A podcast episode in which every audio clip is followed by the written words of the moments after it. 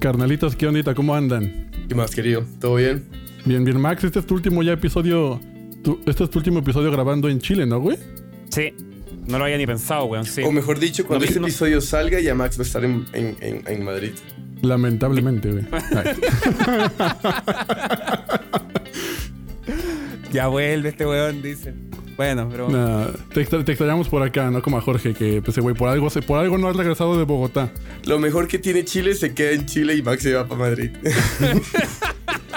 Exportando talento nato y puro de chileno, güey. Pues, weón. Hablando de Madrid, hoy, hoy tenemos un invitadazo. Madrileño, yo diría, a pesar de que ha vivido en varias partes de España, yo considero que el madrileño y también consideramos nosotros un amigo. Y estamos súper emocionados porque haya aceptado venir a platicar con nosotros. Porque es un profesional en la industria musical que es igual, creo que igual o más ñoño que todos nosotros juntos, güey. Entonces, estamos súper emocionados. Ya habíamos platicado de esto hace unos meses y, y por fin se nos hizo cuadrar con nuestras agendas tan ocupadas. Y pues les presentamos a Alejandro Hernández, quien es un profesional de la industria musical como pocos, con un grado en maestría en Global Entertainment and Music Business en Berkeley, Valencia.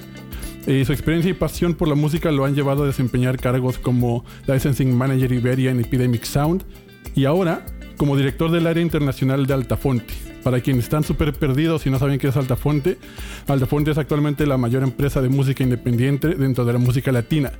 Y pues nuestro invitado tiene la misión y labor de gestionar su catálogo en el norte de Europa, MENA y APAC. A la par, Alejandro pues nunca ha dejado de producir música y hoy sigue trabajando como productor musical para proyectos pop y RB. Entonces, con, con manteles largos y un aplauso, les llevamos a Alejandro Hernández acá al podcast. Muchas gracias, muchas gracias. Qué super intro. Me- fue la intro más larga que pude hacer, carnal. Es que tienes muchos logros y dije, es que tenemos que echarle ganas. No, no, pero está perfecto porque lo, lo has, lo has- lo has adornado todo súper bien.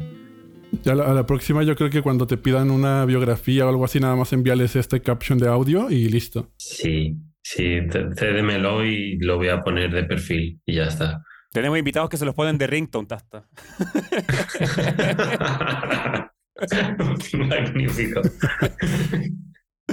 Bueno, pues, pues Alejandro, vamos a empezar a platicar. eh, o sea, con tu, toda, toda la experiencia que nos pareció súper interesante abordar los temas sobre emerging markets, porque sentimos que tú estás ahora sí que con el dedo en el pulso de estos mercados emergentes.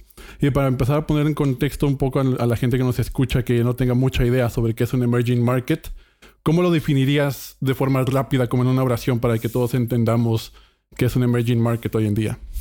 Para mí, eh, un emerging market es un mercado que crece muy rápido, no solo en la música, en la economía en general, que crece a doble dígito.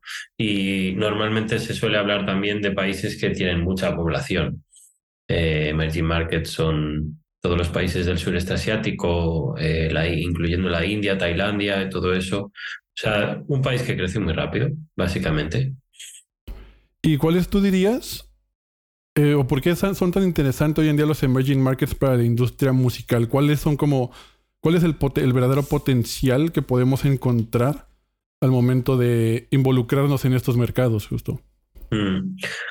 Bueno, pues es como eh, son, son mercados que están por, por desarrollar. Si tú ves las cifras de crecimiento de los mercados eh, maduros, que se llaman por otro lado, en contra de los emergentes, pues eh, un mercado como Francia te crece al 6% anual, ¿vale? El mercado de la industria discográfica. Sin embargo, tú vas a la India y hablas de que Spotify añade literalmente 4 millones de usuarios nuevos cada mes.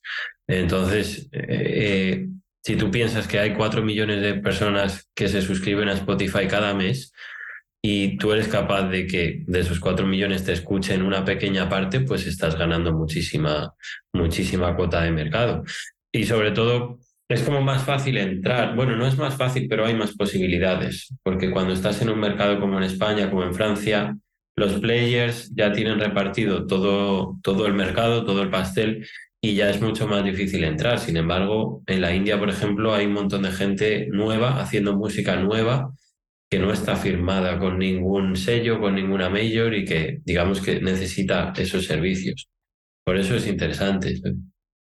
Y poniéndolo como un poco en perspectiva, porque justo creemos que es muy interesante eso de, lo- de los números. Nosotros estábamos viendo también el reporte ahí de la FBI, que creo que, claro, Estados Unidos crece al 5 y Sudáfrica creo que más del 30, o África en general más del 30. Entonces, em, no sé si es que tendrás cifras o no, pero como de poner números como en tamaños de mercado, o sea, o para dar una perspectiva a la gente como de decir, em, ¿qué implica un 30% de crecimiento? Como en términos como de, de decir, si África crece un 30% en millones de dólares, si lo queremos poner, o lo que sea, como para compararlo con un crecimiento de Estados Unidos. No sé si me explico bien la pregunta. O sea, como para sí. dimensionar de una manera real. Exacto. Tratar de como dimensionar sí. el tamaño real de estos mercados y potencial.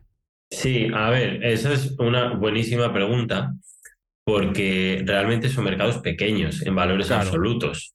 Eh, en África, por ejemplo, que menciona, se habla muchísimo del potencial de África y nosotros, por ejemplo, no lo tenemos eh, tan claro. Eh, por ejemplo, apostamos mucho más por el sureste asiático porque yo en concreto el mercado de, de África eh, eh, occidental, digamos lo que es eh, Ghana, Nigeria, sobre todo Ghana y Nigeria, lo estuve estudiando hace tiempo y no recuerdo las cifras en concreto del, del valor del mercado, pero eran cifras súper pequeñas. O sea, estás hablando de países que en consumo local tienen poquísimo, lo que hacen es exportar muchísimo talento. Eh, y se habla del potencial de Nigeria, pero el potencial de Nigeria que estamos viendo ahora son artistas que realmente están triunfando en Estados Unidos o en el Reino Unido. Pero triunfar en África, en el mercado de la música grabada, es casi imposible porque no hay, no hay mercado, ¿sabes? O sea, las DSPs Perfecto. están muy flojas, eh, se habla de boom play, eh, como la DSP que parece que va a levantar el mercado, pero Boomplay tiene eh, unas deficiencias brutales, ¿sabes? Tiene unos, unos pagos muy bajos, el nivel de reporting es muy malo, entonces hay mucho por hacer ahí. Y para que te hagas una idea, una cifra, por ejemplo, que a mí me encanta eh, decir, es que el mercado del publishing, en, o sea, la- las GAE, por ejemplo, en España, eh, yendo a la parte del publishing, las GAE en España recauda cada año 200 millones de euros.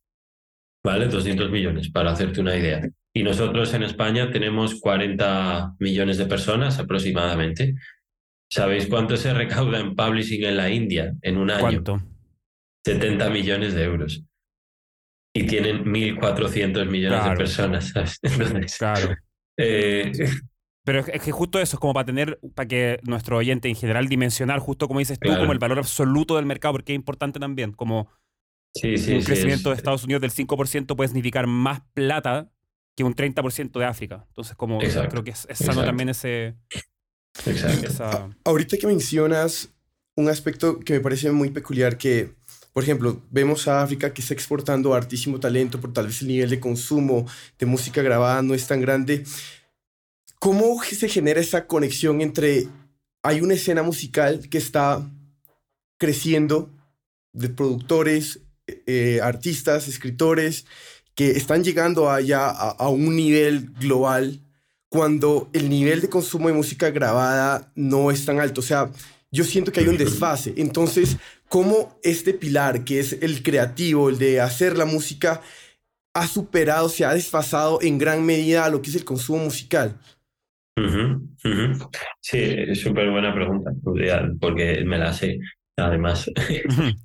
Eh, eh, mira, es es súper interesante porque lo que está pasando, eso es que todo lo que está, o sea, el hecho que, que está generando consumos de esos artistas es lo primero las diásporas. Eh, nosotros en Altafonte, por ejemplo, no trabajamos con, con muchos artistas anglo porque, o sea, Nigeria, Reino Unido, eso no controlamos tanto, estamos más en la parte latina y también portuguesa.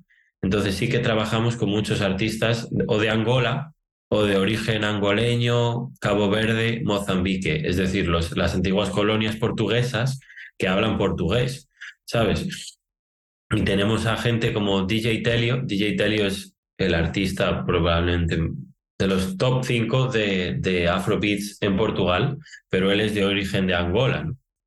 Y para que os hagáis una idea, él ya ingresa más más dinero en Francia que en, propio, que en el propio Portugal y que de lejos en Angola, ¿sabes? Eh, entonces, estás hablando, claro, ¿por qué le escuchan en, en Francia? Porque hay una diáspora angoleña y portuguesa brutal.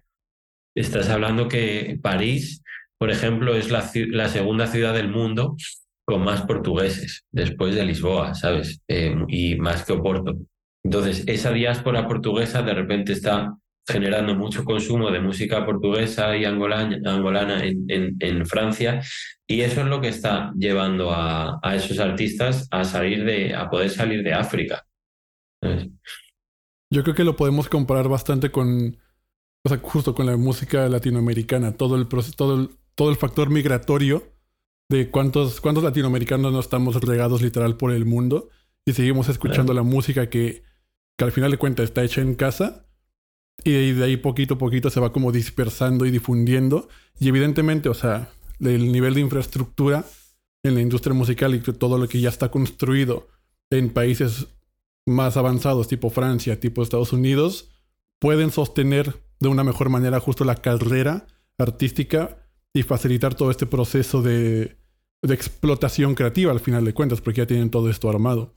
Y entonces eh, eh, me surge aquí como una, una una, una duda, ¿no? Porque para los artistas locales, por ejemplo, que no tienen esta oportunidad de migrar a Reino Unido, a Francia, a Estados Unidos, o sea, ellos, por su parte, ¿cómo aún así pueden llegar a optar por, por formar parte o por seguir aportando, a seguir desarrollando esta industria de forma, pero de forma local, como jugador, como like local players, por así decirlo? Mm. Hombre, tienes la música en directo. Ahí donde tienen que funcionar es en la música en directo, eh, que también hay oportunidades. O sea, y, hay conciertos masivos, y hay clubs, y hay salas donde eh, tocan. O sea, nosotros trabajamos con, eh, en concreto, con este artista trabajo yo, un artista del Congo belga, de la República Democrática del Congo, que se llama Peggy Tabu, que allí hablan francés.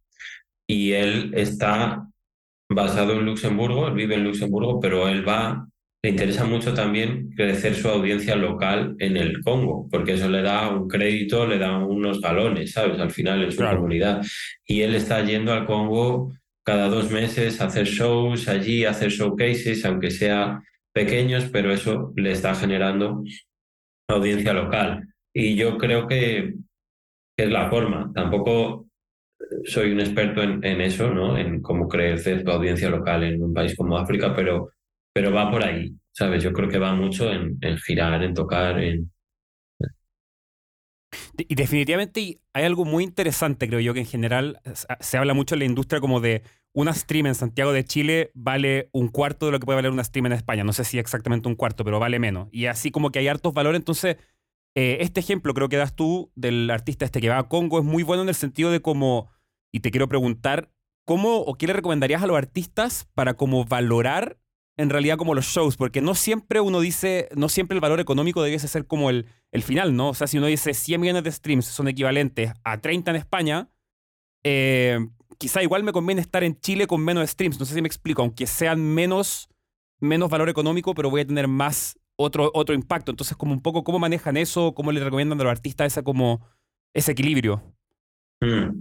O sea, la importancia, ¿te refieres a la importancia de los shows en este caso? Y de generar como audiencia, claro, porque en el fondo, como digo, claro, una stream puede valer mucho menos y tú puedes pensar mm. económicamente esto quizás no me beneficia tanto, pero quizás como desde otro lado te da mucho, mucho poder, mucho apalancamiento, por así decirlo. Sí, sí. Yo creo que girar es, es fundamental. Los shows son fundamentales y, y que la gente te vea en persona. Hemos pasado la pandemia y lo de los, para mí lo de los eventos virtuales, eh, todo esto que se ha hecho en TikTok, con The Weeknd, eso me parece horrible. Y eso lo veíamos por obligación. El show de Dualipa en directo eh, lo veíamos por obligación porque no teníamos nada mejor que hacer. Pero cuando hemos podido salir a la calle a nadie le interesaba.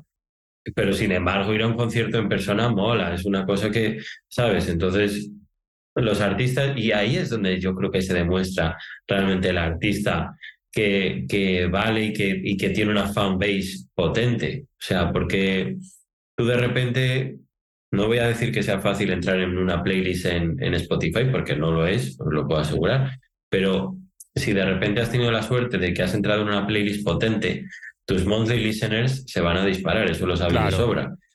Pero donde tú vas a ver si tienes una fanbase potente es cuántos tickets has vendido, ¿sabes? Y, y nosotros vemos casos de todo lo contrario, ¿sabes? De artistas que tienen muy poquitos monthly listeners, pero te están llenando salas de mil, dos mil personas en, en Santiago, en Bogotá, ¿sabes? Entonces, yo creo que tienes que echar tus cuentas ahí y saber si eres un artista más de streaming, más de concierto o, un poco de las dos. Y, dentro de, la, de las, del espectro de, de, streaming, como mercado emergente, me imagino que deben de haber muchas, eh, tanto retos como oportunidades debido al, al, modelo de negocio que se manejan en los pagos. Entonces, digamos, al momento de, de enfrentarse a una estrategia, ¿cómo, cuál, ¿cuáles son las dolencias que ya están acostumbrados a ver y cuáles son aquellas estrategias que hacen para mitigar estas dolencias y para sacar el mejor provecho de donde está la audiencia de un artista, porque probablemente esta audiencia puede estar, asumamos que la, audiencia está en mercados eh, emergentes. A ver, nosotros como, como distribuidora y como sello que también somos, como compañía de música en general, siempre mantenemos relaciones eh, con, con las DSPs. ¿Vale? No solo Spotify, sino Apple Music, eh, Amazon, etc. Entonces, uno de los eh, principales servicios que prestamos es precisamente eso, dar visibilidad a nuestros artistas de cara a las DSPs. Las malas noticias o buenas, o bueno, como te lo quieras tomar, es que las DSPs cada vez están yendo hacia un modelo más de curación algorítmica y saliendo de la curación por humanos.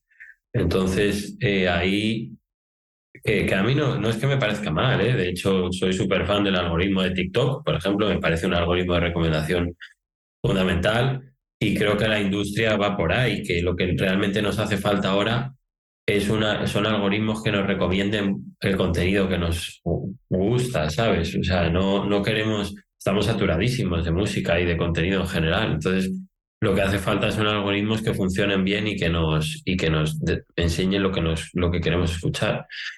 Entonces, dentro de ese ecosistema, ¿qué hacemos? Pues trabajamos la imagen del artista por otros, por otros lados. O sea, yo creo que al final también es un poco volver a la vieja escuela y hacer campañas más tradicionales en ese sentido, pero de visibilidad, no tanto online, por ejemplo, es que parece una locura, pero el otro día hicimos una campaña para un artista que se llama Cyril Kammer de aquí de España, no sé si lo conocéis, que hace drill, eh, el tío es de Barcelona. Sí, yo lo cacho. Eh, Súper bueno. Hicimos una campaña en la, en la Plaza de Callao, en Madrid, una activación donde disfrazamos a no sé cuántos azafatos de, con, con pasamontañas y, y quedó una acción chulísima, ¿sabes? Y eso fue en la calle. Y eso que pasa, que luego te genera un impacto en redes sociales y tal, pero son acciones reales de, de cartelería, de, Entonces, vamos un poco más por ahí, ¿sabes? Nosotros es verdad que no trabajamos con muchos artistas, tenemos un roster relativamente pequeño, pero los que tenemos los cuidamos mucho, entonces nos, nos cuidamos en trabajar su imagen de marca, eh, relaciones con medios de comunicación.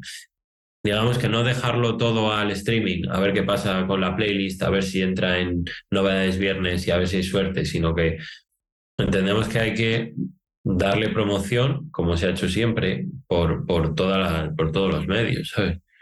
Yo creo que justo hay que tener, o sea, sobre todo con estos mercados emergentes, un poco de cuidado en esa parte de cuidar al artista mucho, ¿no?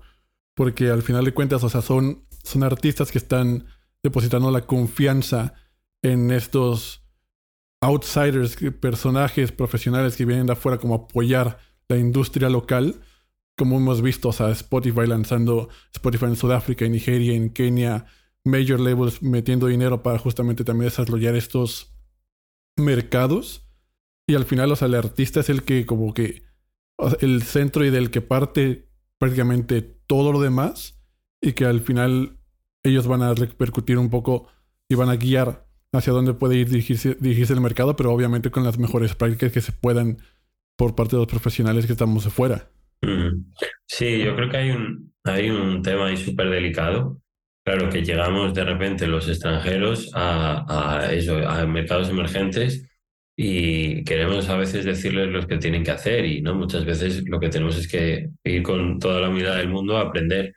Eh, y es muy complicado. Yo trabajo mucho, por ejemplo, en la India y hay que hacer un esfuerzo brutal para entender la enorme cantidad de géneros que hay dentro de la música. Tú no, si hablas de música india, es una barbaridad, ¿sabes? Porque es como de hablar de la música europea.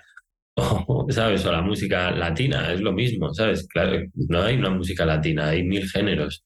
Entonces, hay que hacer ese esfuerzo y decir, vale, voy a entender y me voy a rodear de profesionales que entiendan este mercado y ahí es donde te vas a ganar el respeto de los artistas. Cuando tú vas, sabes, a una persona que, hace afrobeats, les vas a decir, no, pero esto es un poco más eh, eh o más amapiano, ¿sabes? Algo más, ¿sabes? Como que entiendes lo que está haciendo. Totalmente de acuerdo con lo que estás diciendo, porque a veces también siento que incluso... Eh, grandes conglomerados, ya sea de disqueras o de DSPs, a veces llegan y entran a un mercado sin ni siquiera hacer ese estudio, sin ni siquiera llegan montados a caballo pensando que las estrategias y las acciones que funcionaron en otros mercados van a funcionar en este mercado emergente, hacen un copy-paste y se están pasando por encima un montón de, de matices, de sonidos, de, de prácticas de consumo de música que son muy específicas a, a este dominio local.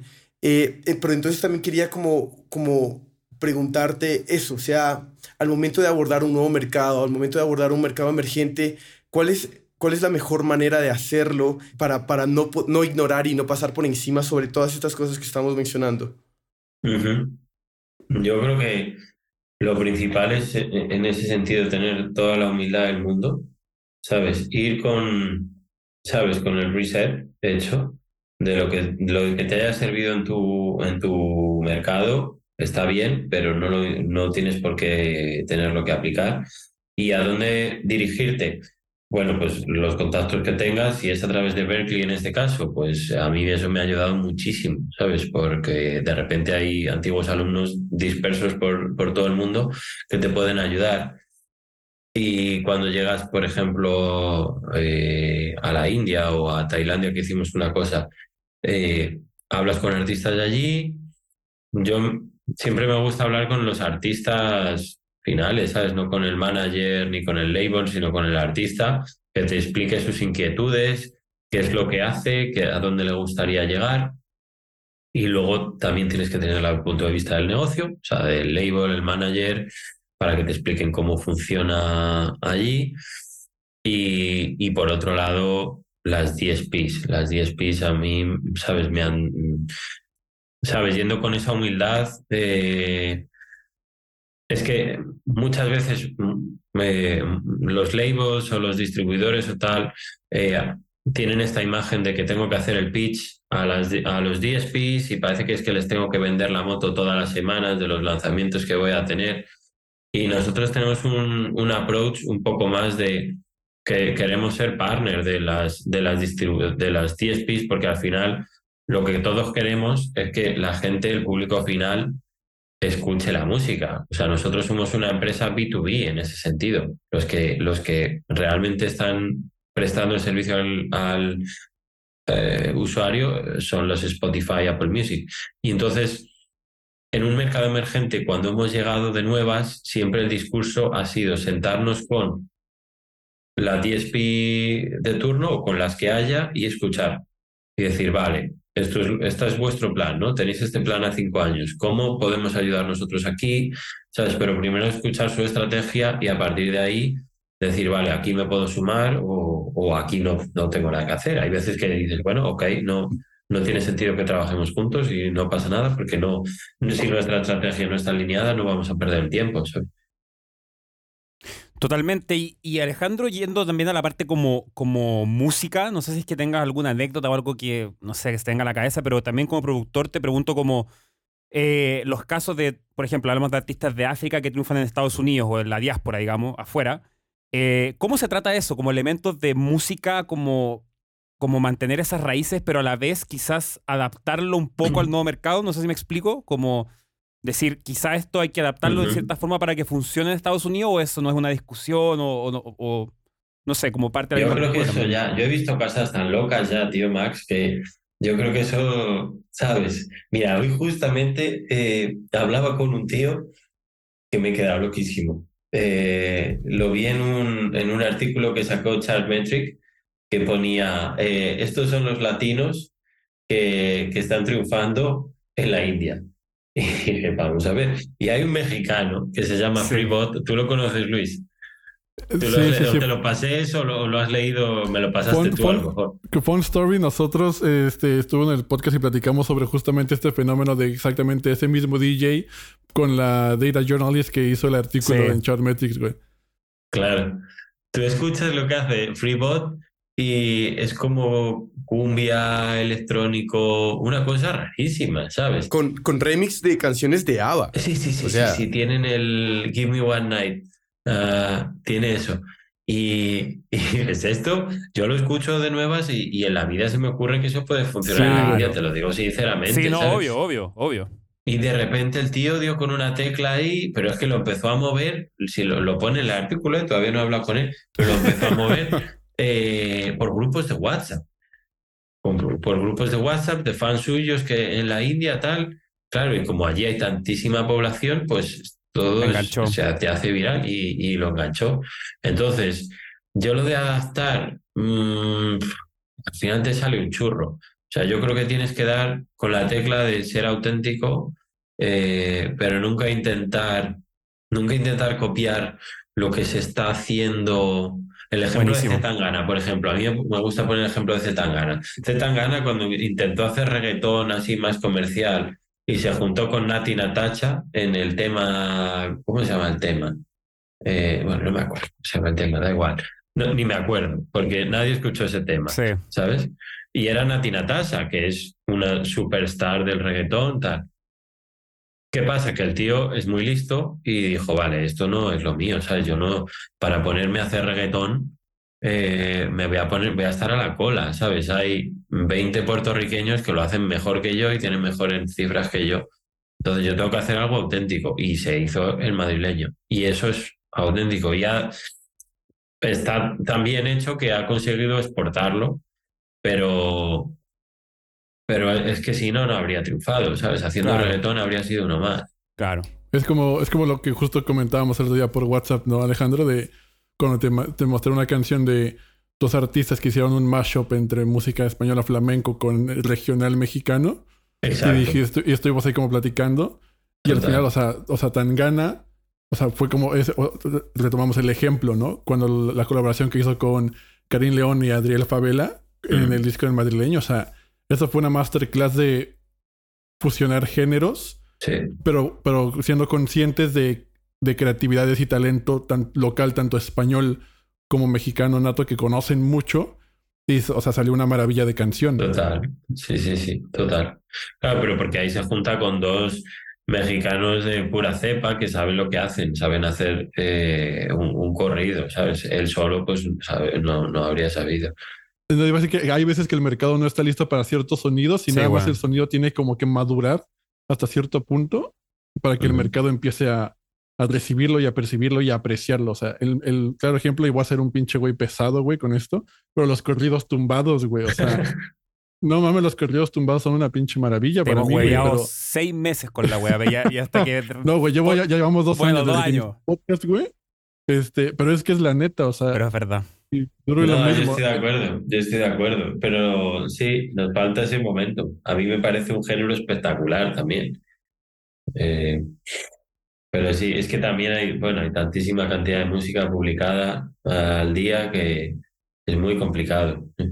Y querido, volviendo un poquito más al, a, a, los temas de, de el relacionamiento con mercados emergentes, digamos, ¿cuáles son las diferencias más grandes que hay al relacionarse, digamos, ustedes como distribuidora con, ya sea eh, con una DSP o con una label, indie label o major label, de, una, de un mercado desarrollado con aquellas que son de mercados emergentes.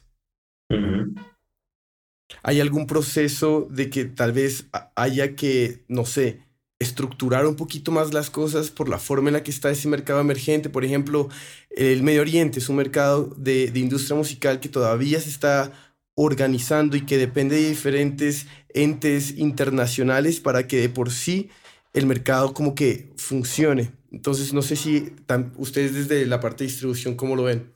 Hombre, como son empresas que también están creando su equipo ahí, eh, porque también están creciendo, pues notas como que, que están súper abiertos a hacer cosas, a hacer campañas, ¿sabes? Como que son un poco más naif en ese sentido que en los mercados más establecidos, ¿sabes? Entonces, eh, no sé, tienes como esa sensación de que están más abiertos, eh, no voy a decir que tienen más ilusión por, ¿sabes? Por, por, por el mercado, pero va un poco por ahí. ¿Sabes? También yo, yo entiendo que si tú estás en, en una TSP en España y el mercado crece lo que crece, pues puedes hacer sota, caballo y rey, ¿sabes? Tampoco puedes hacer grandes inversiones.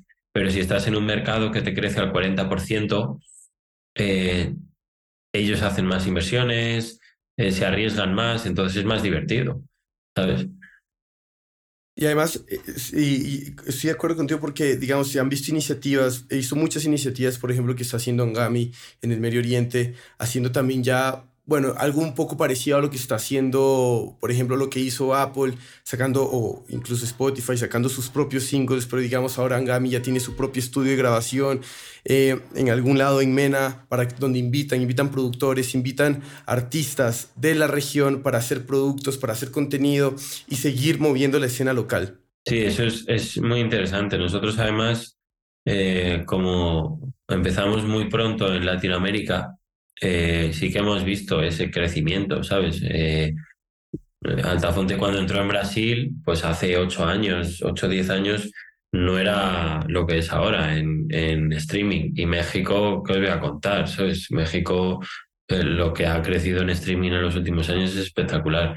Entonces sí que hemos visto esa experiencia y, bueno, es lo que os digo, simplemente es, es como que hay más iniciativas, hay más variedad de, de, de, acciones que se pueden hacer.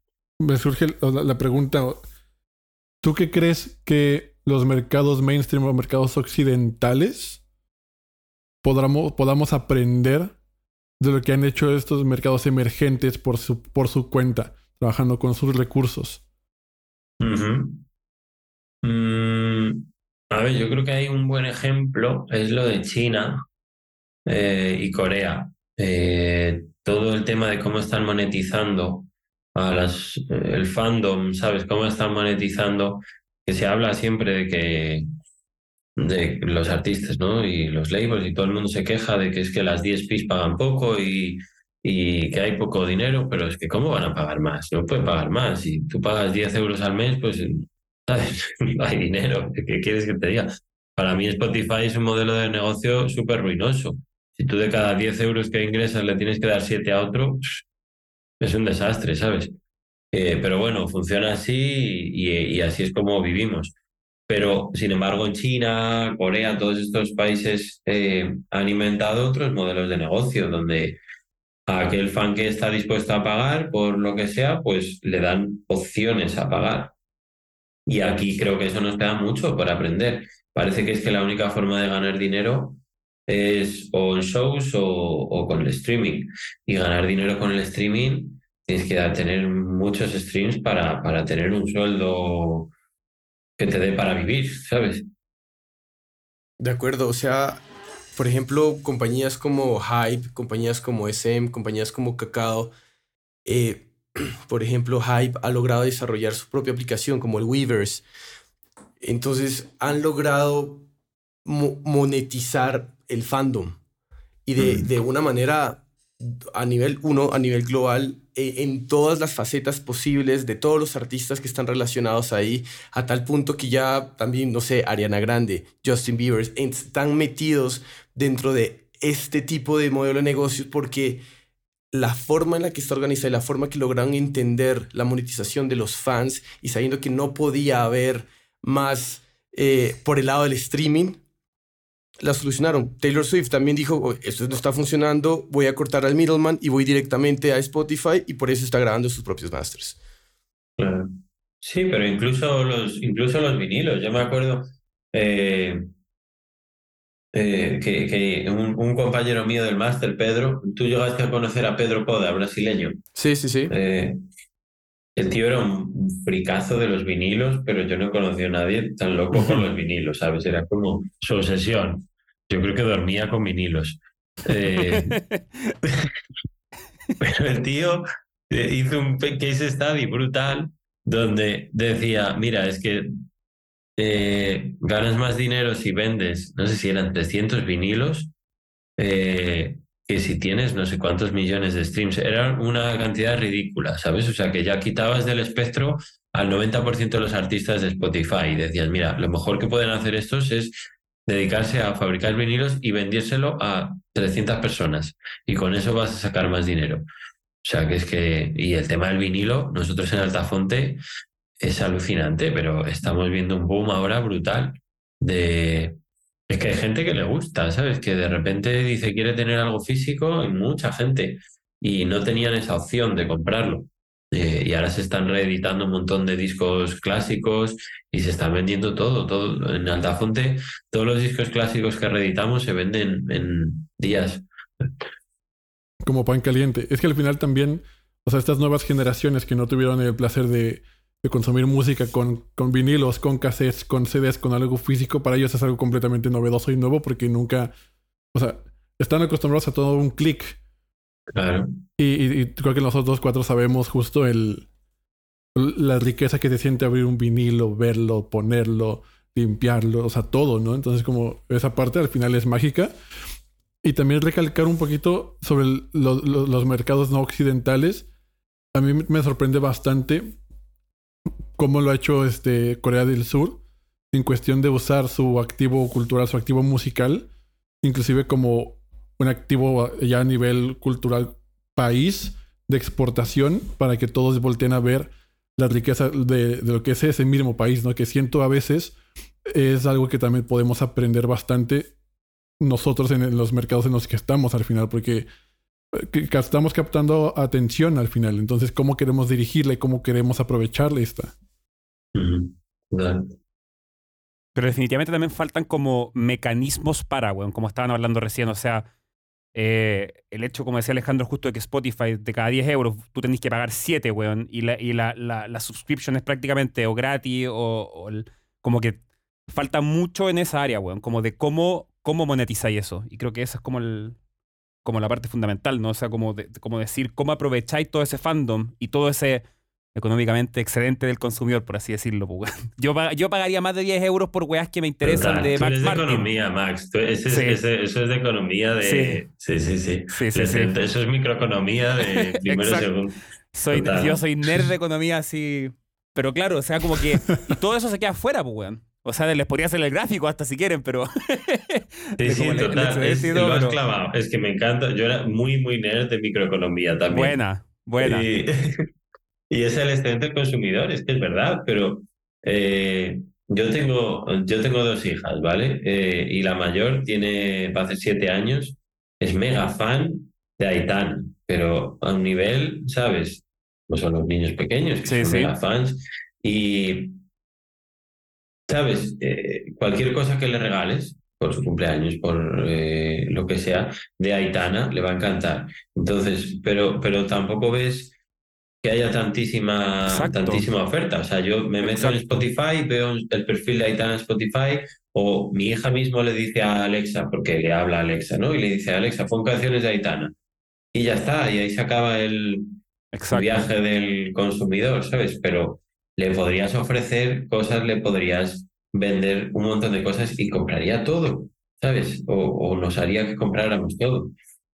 Bueno, y diferentes como bundles, ¿cachai? Como llegar hasta pagar. Seguro hay gente que pagaría, no sé, estoy inventando, pero los números, pero 500 euros por, weón, hablar con ella por teléfono un minuto, para que, no sé, Como desde eso hasta, weón, hasta en vez de 10, pagar 20 dólares para escuchar una canción primero. Entonces, como que falta demasiado de eso, weón. Como.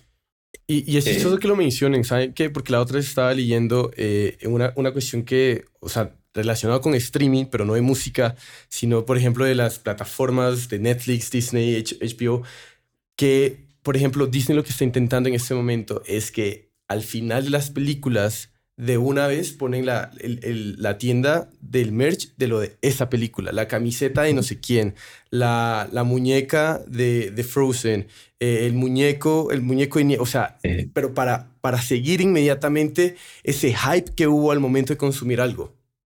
Claro, es que para, para mí Disney, Disney es la empresa perfecta, es la maquinaria perfectamente engrasada que te engancha con tres años tres, cuatro años y ya no te suelta, ¿sabes? Porque incluso han ido haciendo estas adquisiciones de comprar Piratas del Caribe, Star Wars, tal, para ir captándote en ese ciclo y que nunca salgas de, del mundo Disney, ¿sabes? A mí, a mí me parece la empresa en ese sentido de entretenimiento perfecta, porque es lo que dices tú, Jorge, o sea, es que tienen todo creado alrededor.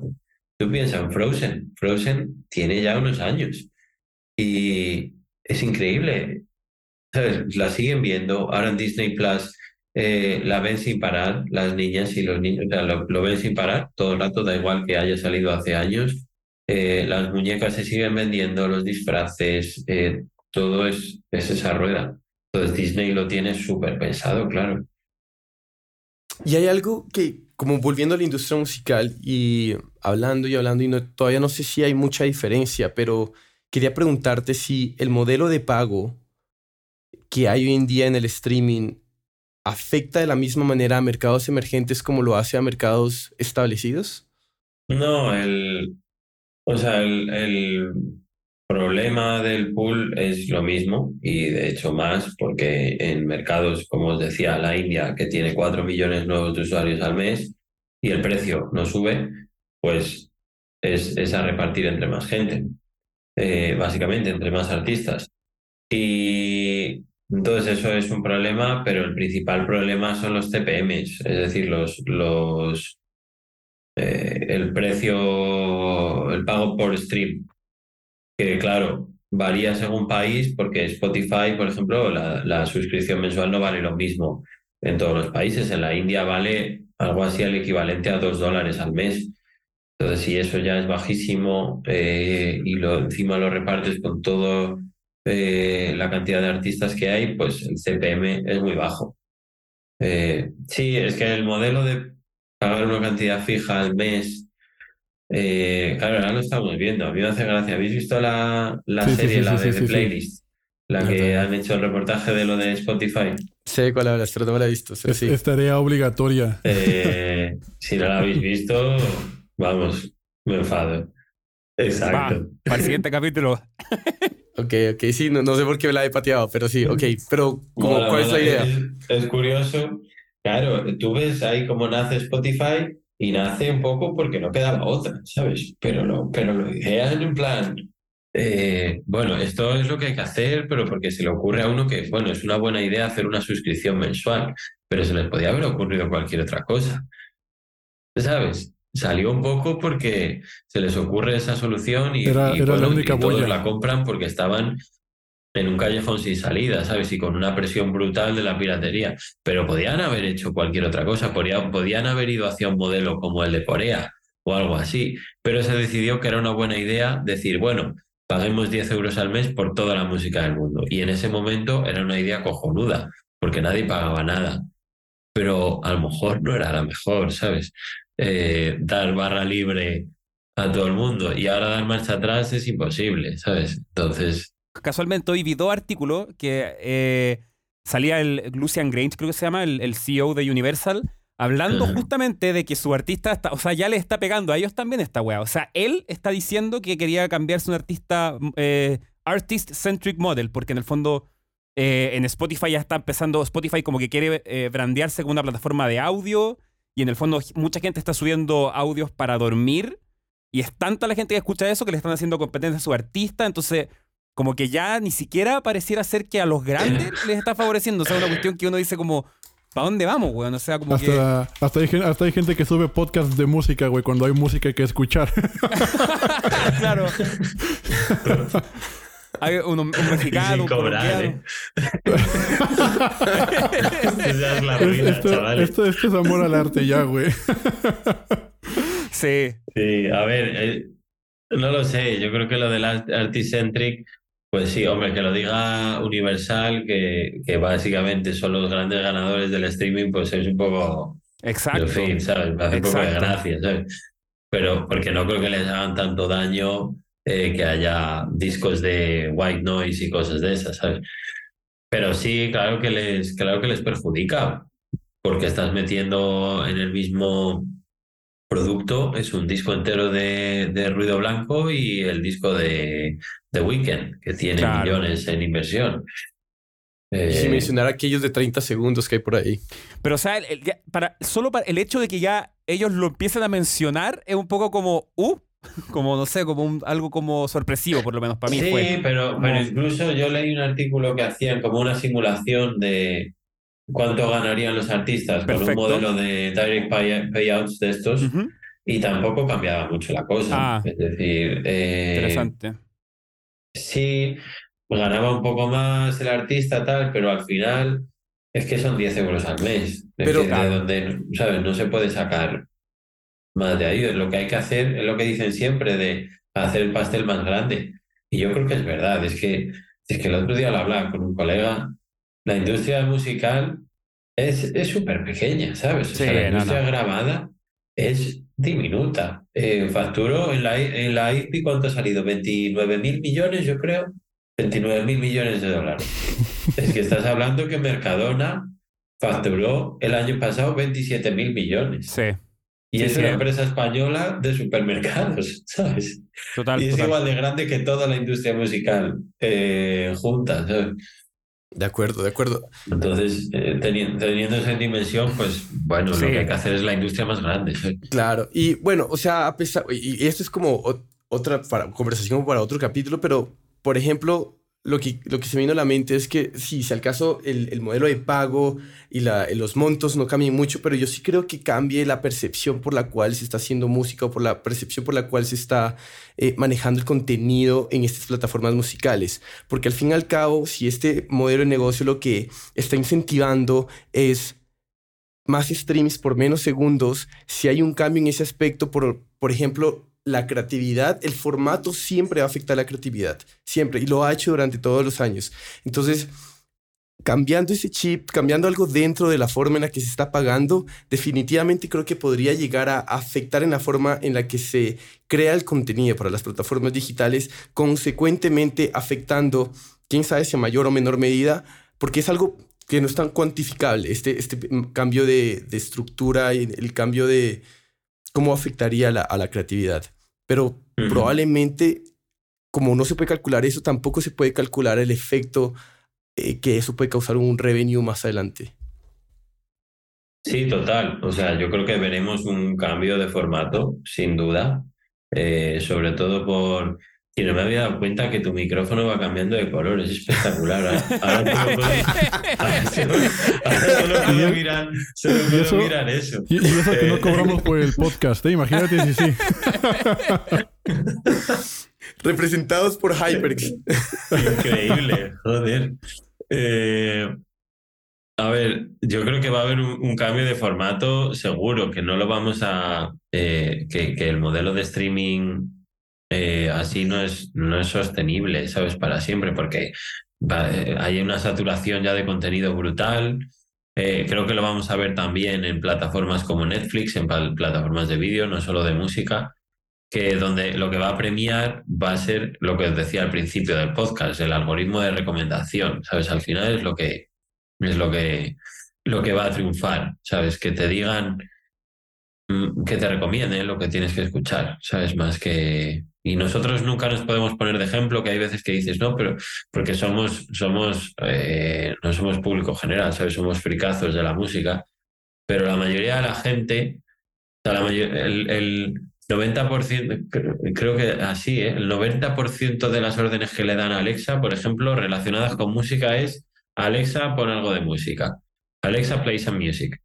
Eso es deprimente, ¿sabes? Para la gente que trabajamos en la música.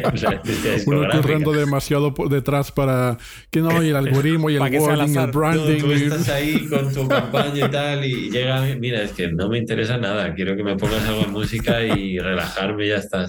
El disco de White Noise.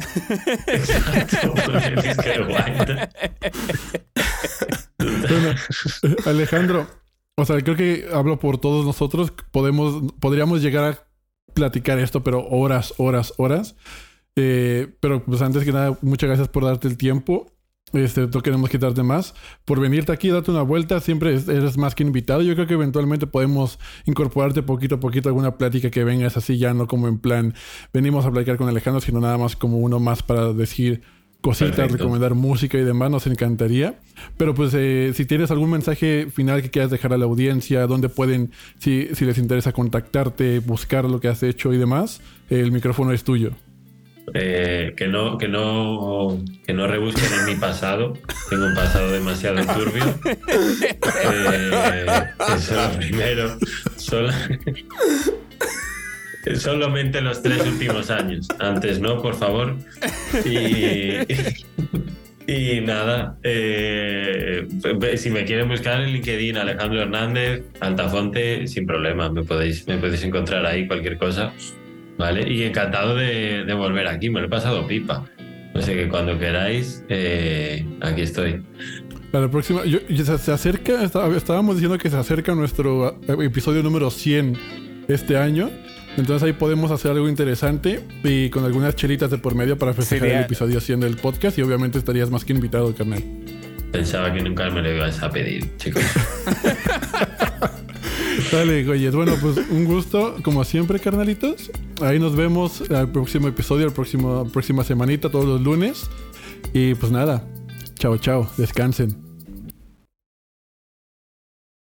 Hey, si ya llegaste hasta acá, muchas gracias por escucharnos. No te olvides de seguirnos en Spotify, Apple Music, Pandora o la plataforma digital que sea de tu preferencia. Si te gustó el capítulo, si te gusta el podcast, no olvides recomendarnos a tu grupo de amigos, colegas. Es la mejor manera y la manera más orgánica de que sigamos creciendo esta comunidad. También nos puedes encontrar en Instagram, Facebook, YouTube como 8000 kilómetros podcast y cualquier comentario, duda, sugerencia para mejorar el podcast es más que bienvenida. Nos vemos en el siguiente episodio.